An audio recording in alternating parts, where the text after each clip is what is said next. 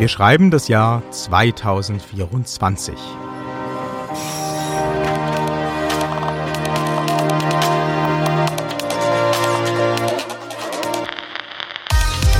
Das Coronavirus ist heute nur noch eine Fußnote in unseren Geschichtsbüchern.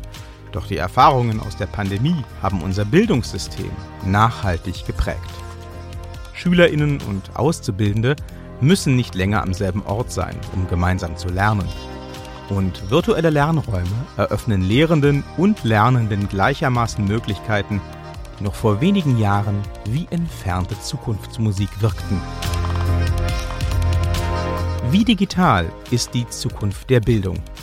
Ich bin Victor Redman und mit dieser Frage beschäftigen wir uns heute in unserem Rückblick auf morgen.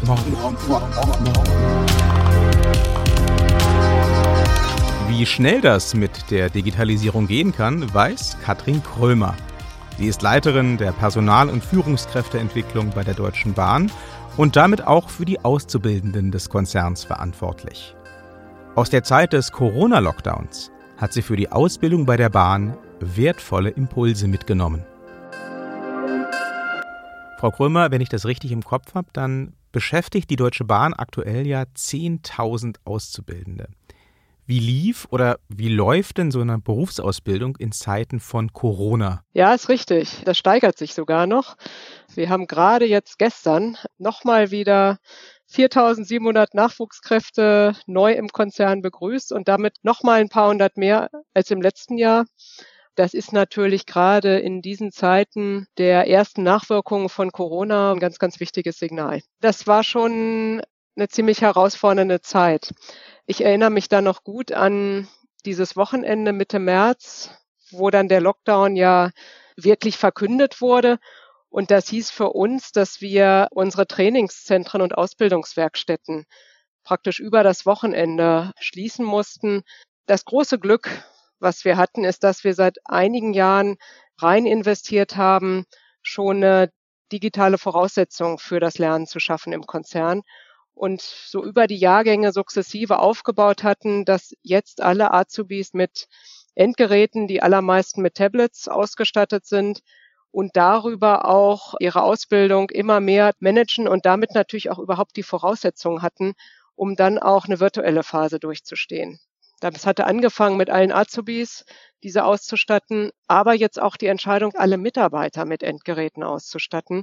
Das ist wirklich in weiser Voraussicht passiert und äh, hat uns natürlich jetzt wirklich enorm geholfen. Wir sind allerdings auch, und das finde ich gehört auch dazu, durchaus noch mitten auf dem Weg. Also wir nutzen auch die Möglichkeiten, die diese Ausstattung mit Endgeräten bieten, noch nicht vollumfänglich und packen da jetzt erst Schritt für Schritt auf Funktionalitäten drauf, die ähm, momentan zum Teil trotzdem noch parallel in anderen Systemen mit Papier und so weiter laufen. Es klingt auf jeden Fall, als wären Sie bei der Deutschen Bahn auf die Pandemie und den Lockdown deutlich besser vorbereitet gewesen, als das an vielen Schulen und Ausbildungsbetrieben der Fall war. Von digitalen Arbeitsgeräten für alle kann man da nur träumen. Wie sieht denn unter diesem Aspekt die Ausbildung der Zukunft bei der Deutschen Bahn aus? Wird die jetzt noch stärker digitalisiert? Ich denke schon, dass diese Erfahrung, die wir jetzt in den letzten Monaten hatten, uns allen nochmal echt vor Augen geführt hat, welche positiven Chancen auch ähm, darin liegen, uns in der Art, wie wir ähm, ja lernen, nochmal breiter aufzustellen von der Methodik. Also ich glaube nicht, dass die Zukunft darin liegt, alles zu digitalisieren. Das ist nicht möglich, äh, sowohl weil ich es für unerlässlich halte, dass man bestimmte Themen wirklich auch mal vor Ort in der tatsächlichen Arbeitsumgebung erlebt hat. Und zum Zweiten ist es ja auch so, dass auch die Berufsausbildung davon lebt, dass man in Gruppen von Jugendlichen beieinander ist. Trotzdem, glaube ich, haben wir jetzt gesehen, dass die Vermittlung von Inhalten, die sonst in einem normalen Lehrraum stattfinden, durchaus auch gut virtuell äh, funktionieren können. Wir kriegen ja aber durchaus immer wieder mit, dass es an vielen Stellen, gerade auch bei den Lehrenden, Vorbehalte gibt und gewisse Berührungsängste, was das digitale Lernen angeht. Ist das bei der Bahn gar nicht der Fall oder wie gehen Sie mit sowas um? Völlig reibungsfrei funktioniert das nicht, wie bei jeder Veränderung. Ja. Wir haben jetzt einmal mit dem Lockdown ziemlich radikalen neuen Erfahrung gesammelt. Die habe ich eigentlich erlebt als, dass sie doch überwiegend positiv aufgenommen wurde. Aber es gibt aus meiner Sicht ganz berechtigterweise auch Stimmen, die darauf hinweisen, dass bestimmte Dinge einfach tatsächlich das Erleben in Präsenz erfordern. Ich glaube, da müssen wir gemeinsam drüber nachdenken, wie wir eben eine gute Mischung hinbekommen aus beiden. Aber auch beim Thema virtuelleres Lernen, auch diese menschliche Komponente, den Austausch. Ne? Was glauben Sie, welchen Stellenwert wird das Lernen in Zukunft im beruflichen Kontext haben? Wie wichtig wird es zum Beispiel sein im Jahr 2024? Aus meiner Sicht wird Lernen immer wichtiger. Und damit meine ich tatsächlich Lernen in einem breiteren Sinne. Wir werden weiterhin sehr viel Wert auf eine gute Ausbildung, eine gute Qualifizierung legen, wahrscheinlich sogar noch mal mehr, weil wir einfach erkennen, dass ein gutes Verständnis praktisch auch der Zusammenhänge beispielsweise bei uns in der Bahn noch immer wichtiger wird, gerade auch in Zeiten der Veränderung, wo Berufsbilder nicht so festgefügt sind, wo man auch ein bisschen rechts und links gucken muss. Stichwort Digitalisierung, die bei uns ja ganz tiefgreifend in die Art, wie unser gesamtes Geschäft funktioniert, äh, hineingehen wird. Stichwort digitale Schiene, autonomes Fahren und so weiter. Von der Art des Lernens, glaube ich, wird es aber in 2024 noch mal mehr Lernen in den Alltag hinein verzahnt sein, weil diese Themen, die ich jetzt auch eben angesprochen habe, die lassen sich nicht immer so in klassische Lernformate packen. Das ist jetzt durch die Pandemie und auch schon vorher noch mal sichtbarer geworden, wie wichtig gute Ausbildung ist und wie wichtig Lernen an den Zukunftsthemen ist. Und da mal ganz viel Rückenwind. Rückenwind für digitales Lernen. Das klingt gut, aber die Digitalisierung der Bildung, so notwendig sie auch sein mag, trifft nicht überall auf Gegenliebe. Und auch der Corona-Lockdown lief nicht für alle Lehrenden und Lernenden so geschmeidig, wie bei der Bahn. Das muss sich in Zukunft ändern. Verena Pauster ist Expertin für digitale Bildung und gehört zu den bekanntesten Namen der deutschen Gründerszene. 2017 hat sie den Verein Digitale Bildung für alle gegründet, der das Ziel verfolgt, allen Kindern chancengleichen Zugang zu digitaler Bildung zu ermöglichen. Für unseren Rückblick auf morgen habe ich mit ihr darüber gesprochen, wie das gelingen kann. Frau Pauster, wir haben jetzt gesehen im Zuge der Corona-Pandemie, dass Lernen in digitalen Räumen doch sehr schnell sehr wichtig werden kann. Gleichzeitig sehen wir aber auch, dass es bei der Umsetzbarkeit des Ganzen noch das ein oder andere Problem gibt. Während des Corona-Lockdowns, da konnten vor allem Menschen aus dem Bildungsbürgertum von digitalen Lernangeboten profitieren. Kinder aus bildungsfernen Haushalten konnte man zum Beispiel so gut wie gar nicht erreichen. Wie kann man das denn in Zukunft ändern? Na, also zunächst muss man ja mal sagen, dass in Corona-Zeiten jetzt auch das Bildungsbürgertum da nicht in den großen Genuss von äh, digitalem Lernen gekommen ist, weil natürlich durch die mangelnde Infrastruktur an den Schulen, was WLAN, Dienstgeräte für Lehrer und Lehrerinnen, ähm, Schulclouds, aber dann eben auch natürlich Inhalte anging, eigentlich alle ähm, nicht in der Lage waren, richtig am Unterricht teilzunehmen, wie das sonst der Fall ist. Und besonders schwer hat es aber natürlich diejenigen getroffen, die zu Hause keinen Computer oder Drucker hatten, keine Eltern hatten, die sich mitgekümmert haben, die helfen konnten, die erklären konnten. Und da gibt es ja diese Erhebung vom Verband Bildung und Erziehung, der sagt, ähm, dass zweieinhalb Millionen Kinder eigentlich am Lernen nicht teilgenommen haben während des Corona-Lockdowns. Und das ist natürlich ein Missstand, der war irgendwie vorher klar, dass wir eine große Bildungsschere in diesem Land haben, aber dass sie so groß ist, das haben wir, glaube ich, da erst richtig begriffen. Wir haben ja einen Digitalpakt seit Mai 2019 äh, verabschiedet in der Bundesregierung, der ja zum Ziel hatte, für fünf Milliarden in erster Linie WLAN an den Schulen und zu 20 Prozent Geräte zu kaufen. Und von dem sind Stand heute nur 15,7 Millionen abgerufen. Das heißt, wenn wir diesen Digitalpakt viel schneller auf die Straße gebracht hätten, hätten wir jetzt Geräte gehabt, die man an die Kinder verleihen könnte, die zu Hause sitzen. Ähm, das ist mal so das eine. Das ist aber natürlich jetzt so ein bisschen sunk cost. Also das haben wir jetzt nicht gemacht. Deswegen bringt es jetzt auch nichts, da so viel drüber zu sprechen. sondern wir müssen jetzt eigentlich uns pragmatisch Gedanken machen, wie können wir es denn ab jetzt besser machen? Denn die ersten Schulen gehen schon wieder zu, die ersten Klassen sitzen wieder zu Hause. Und das sind natürlich die gleichen Kinder, bei denen jetzt wieder kein Lernen stattfindet, die dann auch zum Teil zu Hause sitzen. Und da wäre jetzt eine pragmatische Lösung zu sagen, wir haben in jeder Klasse einen Zettel oder ein, hoffentlich können wir es auch irgendwie digital aufnehmen, wo drauf steht, welches Kind kann eigentlich problemlos von zu Hause lernen, weil es dort Infrastruktur und Betreuung hat, welches kann es gar nicht, weil da eben keiner ist, der helfen kann und kein Computer oder Drucker vorhanden sind und wer kann es im Notfall. So, und wenn dann ein Corona-Verdachtsfall oder Corona-Fall ist, dann kann man diejenigen sofort nach Hause schicken, die da problemlos weiterlernen können und die anderen mit Abstand und Maske auf die äh, bestehenden Klassenräume verteilen, statt gleich alles zuzumachen. Sie sagen selbst, wir haben jetzt in der Corona-Zeit gesehen, dass Deutschland als Lernort in Sachen Digitalisierung noch ziemlich hinterherhinkt. Dazu hat auch Björn eine Frage. In den Corona-Zeiten hat sich sehr deutlich gezeigt, wie katastrophal Bildung digital gedacht wird oder technisch funktioniert. In welchem Zeitraum denken Sie, werden wir Anschluss an beispielsweise asiatische Länder finden? Oder sind solche Bemühungen schon jetzt aussichtslos? Also vergebens ist es nie. Äh, wir sind jetzt hier vielleicht nicht gerade die First Mover gewesen und jetzt haben wir aber in Corona-Zeiten, wenn wir was Positives daraus ziehen wollen, uns alle damit beschäftigt. Jeder Lehrer, jede Lehrerin, SchulleiterInnen, alle waren jetzt mal Teil dieses digitalen Bildungssystems und das hat natürlich auch viele Hemmschwellen gesenkt und Ängste abgebaut, weil man gemerkt hat, Mensch, ich kann das ja. Es ist ja gar nicht so schwer, sich jetzt in diese Videokonferenz hier einzuwählen oder sich zu überlegen, wie ich mit den Schülern gemeinsam lernen kann, auch wenn wir nicht an einem Ort sind. Und das hat, ist erstmal positiv, dass wir gesehen haben, okay, es ist nicht nur eine Spielerei, dass die Schulen jetzt digitalisiert werden oder ein Trend oder das macht man jetzt gerade mal so, sondern das ist eine Weichenstellung für die Zukunft. Diesen Hebel müssen wir umlegen, diese Weiche müssen wir stellen.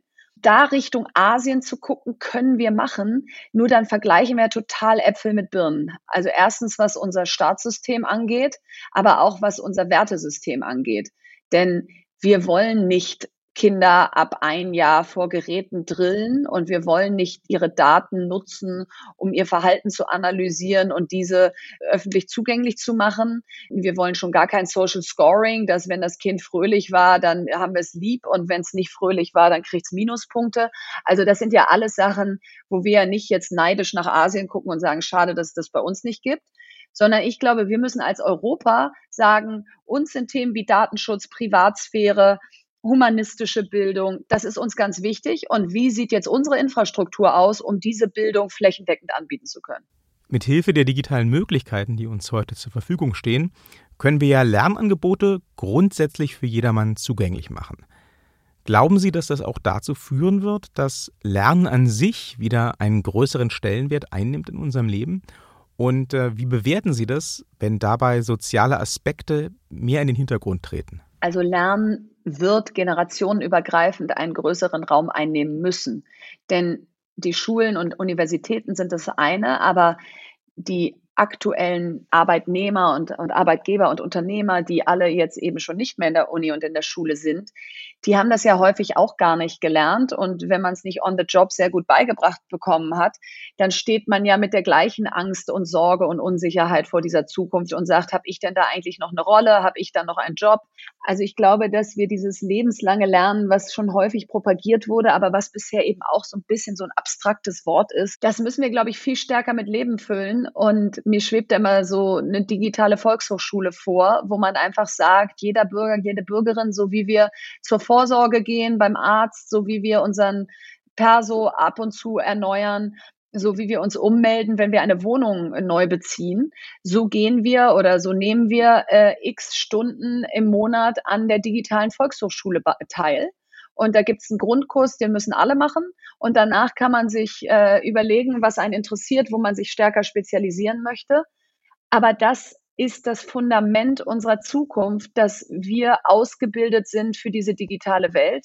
Und bisher haben wir da nicht genug Anstrengungen unternommen. Also wenn Corona eins gezeigt hat, ist, dass egal wie digital die Zukunft ist, der Lehrer und die Lehrerin, die wird es immer brauchen denn die Kinder haben nicht die Fülle an Inhalt oder Wissen vermisst, sondern ihre Mitschüler und ihre Lehrer. Wir lernen zusammen, äh, Frustrationstoleranz, debattieren, wir reiben uns aneinander, wir, wir streiten uns, wir vertragen uns wieder. Das sind alles ja irgendwo Grund, Grundsäulen auch der Demokratie.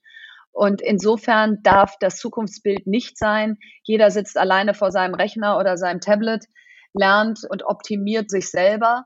Und wir kriegen aber gar nicht mehr mit, was um uns herum passiert. Um digitales Lernen zu ermöglichen, gibt es ja auch Initiativen und Programme von großen Playern wie Microsoft oder Google. Allerdings haben die ja in Deutschland nicht nur Freunde. Ähm, und auch Alexander hat dazu eine Frage. Viele Eltern und viele Lehrer haben Angst, dass wenn in den Schulen Software eingeführt wird, die Daten in die USA wandern und von Geheimdiensten ausgelesen werden können. Was würden Sie diesen sorgenvollen Menschen sagen? Also zum einen, wie gehe ich, wie würde ich auf diese Kritiker eingehen, ist, es ist ja okay, gegen etwas zu sein, aber dann muss ich ja für etwas anderes sein. Ich kann ja nicht einfach per se gegen alles sein. Denn das ist aus meiner Sicht äh, Stillstand, Rückschritt. Dann müssen wir gar nicht mehr antreten in keinem Bereich. So, das heißt, wenn ich gegen Microsoft, Google, Zoom, Skype und so weiter bin, wofür bin ich denn dann? Und im Idealfall oder wahrscheinlich bin ich ja dann für eine europäische oder deutsche Plattform mit Servern in Deutschland, Hosting hier. So, und da gibt es eine Hasso-Plattner Cloud, da gibt es in sehr vielen äh, Bundesländern eigene Clouds, Mebis, Logineo, Lernraum den dürft ihr euch aber dann natürlich nicht verwehren, weil sonst reden wir ja darüber, dass wir nicht Teil der Zukunft werden dürfen. So, und wenn wir uns darauf dann geeinigt hätten, zu sagen, okay, es sollen keine amerikanischen Plattformen in unsere Schulen kommen, sondern deutsch-europäische, dann ist mein Aufruf Richtung Politik. Wir haben in diesem Land Föderalismus, der führt dazu, dass Bildung Ländersache ist. Das führt dazu, dass eben fast jedes Bundesland seine eigene Infrastruktur, seine eigene Schulcloud schaffen wollte. So, und die sind jetzt aber leider noch überhaupt nicht wettbewerbsfähig zu diesen Lösungen wie Microsoft Teams, Google Classroom. Die Server brechen zusammen, wenn zu viele Kinder drauf sind. Es gibt zum Teil keine Videokonferenzmöglichkeiten. Es gibt keine Möglichkeit, auf einen Lernstore zuzugreifen und aus dem Programme zu nehmen geschweige denn eine Flat Fee, wo man sagt, man hat eine Schullizenz und kann dann für seine Schüler sich sozusagen kostenlos aus diesem Lernstore bedienen. Da müssen wir uns jetzt mal entscheiden. Entweder wir sagen keine amerikanischen oder außereuropäischen Programme, dann zentralisieren wir jetzt unsere Bemühungen und sagen, wir tun jetzt alle Anstrengungen zum Beispiel in die Hasso-Plattner Cloud, denn die sind am weitesten. Und dann nutzt die aber auch jedes Bundesland. Oder wir sagen, nee, das wollen wir nicht, Föderalismus über alles, na dann kann Baden-Württemberg auch entscheiden, dass sie gerne Microsoft Teams einsetzen wollen und Schleswig-Holstein Google Classroom oder wie auch immer. Und dann ist das so. Aber es gibt leider nicht äh, immer so die Lösung, die allen gerecht wird. Und irgendwann müssen wir mal sagen, hopp oder top. Da hat Alexander direkt noch eine Nachfrage. Das schließt sich hier ganz gut an. Viele Kinder sitzen doch schon viel zu lange vor Handys. Führt die Digitalisierung in der Schule nicht dazu, dass sie noch viel länger vorm Handy bleiben und vielleicht dann den ganzen Tag davor kleben? Wenn es in den Schulen wäre und man sagt jetzt zum Beispiel, eine Hausaufgabe ist, wir überlegen mal, welchen Vertrag müsste eigentlich jede Familie miteinander schließen, was die digitale Mediennutzung angeht. Und dann überlegen wir uns mal Kriterien wie Dauer pro Tag, Inhalte, und, und, und. Und dann ist die Hausaufgabe, ihr geht jetzt alle nach Hause und füllt mit euren Eltern diesen Vertrag aus. Und gilt der nur für Kinder oder auch für die Eltern mit? Äh, wird beim Abendessenstisch mit Geräten gespielt oder nicht? Und all das steht da drin. Und dann kommt man wieder und gibt diese Hausaufgabe ab. Und dann wird die aggregiert und dann guckt man mal. Es gibt Kinder in dieser Klasse, die dürfen eine Stunde am Tag, es gibt welche, die dürfen sechs Stunden, es gibt welche, die haben gar keine Regeln. So, und dann kommt man ja überhaupt erst ins Gespräch über dieses Thema und kann sich vergleichen und kann überlegen, sechs Stunden, ist das nicht zu viel? Und was würdest du denn eigentlich sonst gerne noch tun? So, das ist so ein Beispiel. Und zum Zweiten, was aus meiner Sicht äh, viel helfen kann, ist zu sagen, man macht im Deutsch oder Englisch oder Sachkundeunterricht äh, die folgende Aufgabe. Man sagt, liebe Schüler, Schülerinnen, welches Video in den sozialen Netzwerken in der letzten Woche hat euch besonders bewegt, beeindruckt, interessiert? Und das werfen wir jetzt hier mal an die Wand. Und dann besprechen wir mal miteinander, was ist eigentlich Meinung in diesem Video, was ist Fakt, Woher wissen wir, dass das Fakt ist? Also wenn wir jetzt mal ins Internet gehen und Quellen äh, durchforsten und Recherche machen, um zu hören, ob Paris wirklich 14 Millionen Einwohner hat oder ob das vielleicht derjenige sich ausgedacht hat, dann erst nähern wir uns der Medienmündigkeit dieser Welt, dass sie eben nicht nur digitale Konsumenten werden, die davor sitzen und sagen, der hat jetzt Folgendes gesagt, dann wird das schon stimmen. Oder ich habe jetzt hier meine Daten abgegeben, aber ist mir doch egal, was damit passiert. So, und deswegen würde ich dieser Angst, die Alexander hat, entgegnen. Diese Angst ist absolut berechtigt, wenn wir nicht in den Schulen dafür sorgen, dass Medienkompetenz keine Frage des Elternhauses ist. Nun heißt ja unser Podcast Rückblick auf morgen, Frau Pauster. Und deshalb würde ich Sie bitten, mal die Kristallkugel auszupacken. Was denken Sie denn, wie werden wir lernen nach Corona im Jahr 2024? Und welche Weichen müssen wir jetzt schon stellen, damit es auch so funktioniert, wie wir uns das vorstellen? Wir werden an den Schulen die komplette digitale Infrastruktur haben, um digitale Inhalte in den Schulen, aber auch an anderen Orten nutzen zu können. Sprich, nicht mehr jedes Kind muss zu jeder Zeit im gleichen Klassenraum sein, damit Unterricht stattfinden können. Die Lehrer sind fortgebildet, aber natürlich ist Fortbildung nichts Abschließendes, sondern es gibt Online-Webinare und On-the-Job-Training, dass man immer, wenn neue Programme auftauchen, wenn neue Fragen auftauchen, eben nicht erst warten muss, bis man die nächste Lehrerfortbildung hat, sondern sofort sich auch mit seinen Kollegen austauschen kann aus anderen Schulen, aus anderen Bundesländern, weil es plattformübergreifend möglich ist, voneinander zu lernen. Schüler können ihre Best Practices ins Netz stellen. Die kann man entweder auf die Klasse begrenzen oder auch der ganzen Schule zugänglich machen. Und wir denken viel mehr darüber nach, das Ziel zu definieren, was wir wollen, dass die Kinder lernen. Bei der Aufgabe baut ein Corona-optimiertes Klassenzimmer, kann das Kind entscheiden, mache ich das in Minecraft, mache ich das haptisch im Kunstunterricht, baue ich das vielleicht in einem 3D-Programm, überlege ich mir, ob ich äh, Müll oder Schrott in der Umgebung sammle und es damit mache. Also egal, wofür sich das Kind entscheidet, ist der Weg nicht vorgegeben. Und das führt eben zu deutlich mehr Kreativität, zu mehr Eigenbestimmung, Selbstbestimmtheit, Eigenständigkeit. Und das sind nur eine der wenigen Fähigkeiten, die wir brauchen, wenn heute schon klar ist, dass 65 Prozent der heutigen Grundschüler in Jobs arbeiten werden, die wir heute noch nicht kennen. Die Zukunft ist nicht in Stein gemeißelt und sie steht auch nicht ins Netz geschrieben. Vorbehalte, Sorgen und auch Kritik sind also ebenso verständlich wie auch nützlich. Gerade bei so einem wichtigen Thema wie Bildung. Trotzdem können wir nicht ewig in Abwartehaltung verharren. Wir müssen Entscheidungen treffen und Veränderungen zulassen. Oder wir riskieren, wie Verena Pauster sagt, kein Teil der Zukunft zu werden. Um das zu verhindern, müssen wir uns trauen, Schritte zu gehen. Wir müssen Neues ausprobieren. Und vielleicht auch das Lernen an sich neu lernen. Und so gelingt am Ende auch der Rückblick auf morgen. Auf morgen.